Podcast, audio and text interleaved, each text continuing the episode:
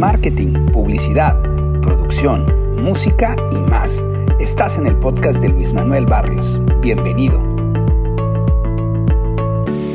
Si no has visto la serie, seguro ya has visto memes sobre los juegos del calamar. Pero ¿a qué se deberá este fenómeno de viralidad en los medios digitales?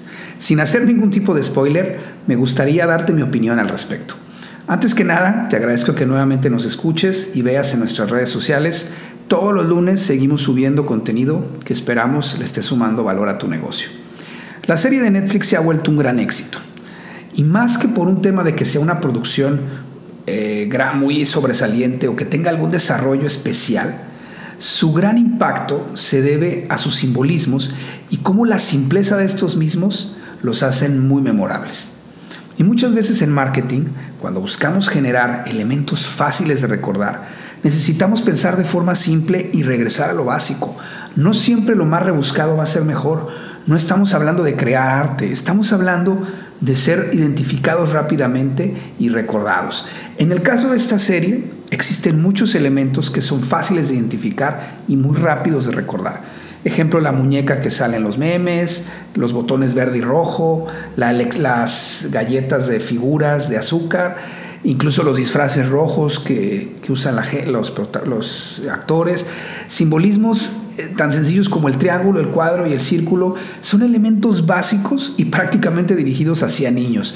Obviamente esto llevado a una serie para adultos genera algo distinto a lo que estamos acostumbrados a ver.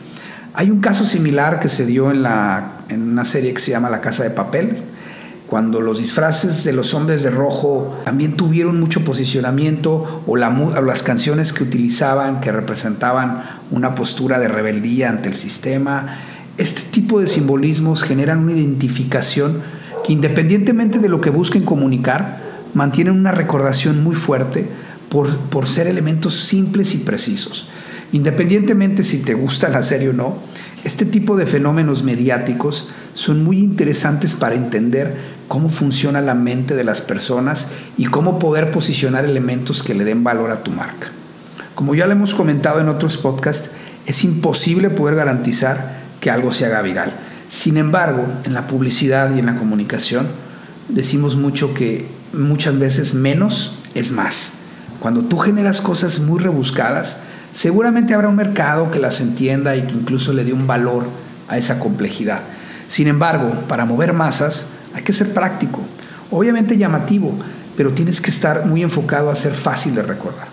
Así que te invito a que veas la serie, más que porque sea una recomendación personal, que si está buena o no, digo, es una cuestión ya más de gustos, pero es muy interesante el manejo de los simbolismos y cómo podemos llevar esto para poder lograr cautivar audiencias y cómo se utilizan estos elementos para poder ser atractivo en las redes sociales y poder generar de alguna manera una oportunidad de viralidad.